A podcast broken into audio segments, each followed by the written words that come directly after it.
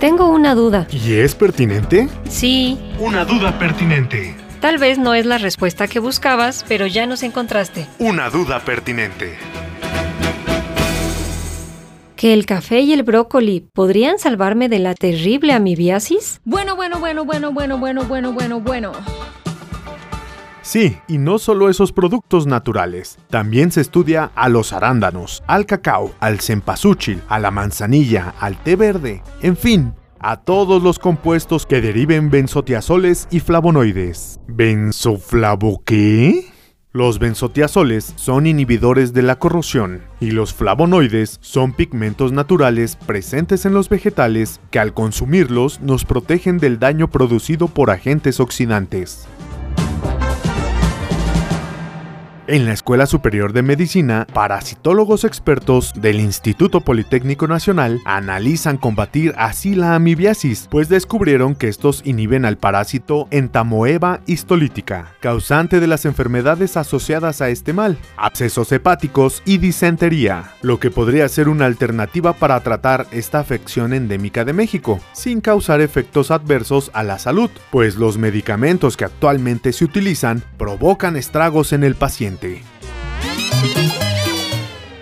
De acuerdo con reportes oficiales, en 2020, la amibiasis intestinal tuvo una incidencia de poco menos de 100.000 casos en el país. El medicamento más empleado para tratarla es el metronidazol. Es el metronidazol. Efectivo sí, pero en dosis elevadas tiene consecuencias adversas para el organismo. El uso prolongado del medicamento provoca diarrea, dolor de cabeza, gastritis, vómito y vértigo. Además, se reportó que genera toxicidad a nivel cerebral, pues es mutagénico y genotóxico. Los investigadores probaron diferentes concentraciones de benzotiazoles y observaron que reduce la viabilidad del parásito. Destruyeron aproximadamente el 90% de los parásitos después de 5 horas de interacción con el benzotiazol. Además, observaron que el flavonoide camperol induce la destrucción de los parásitos de manera similar al efecto observado con el medicamento metronidazol.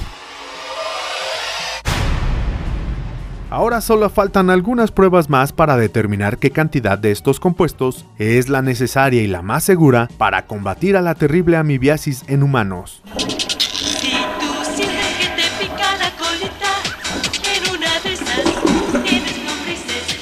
Esta cápsula se realizó con información del artículo Evalúa IPN compuestos naturales para combatir la amibiasis, publicado en el número 138 de la Gaceta Politécnica por la periodista Claudia Villalobos en abril del 2021.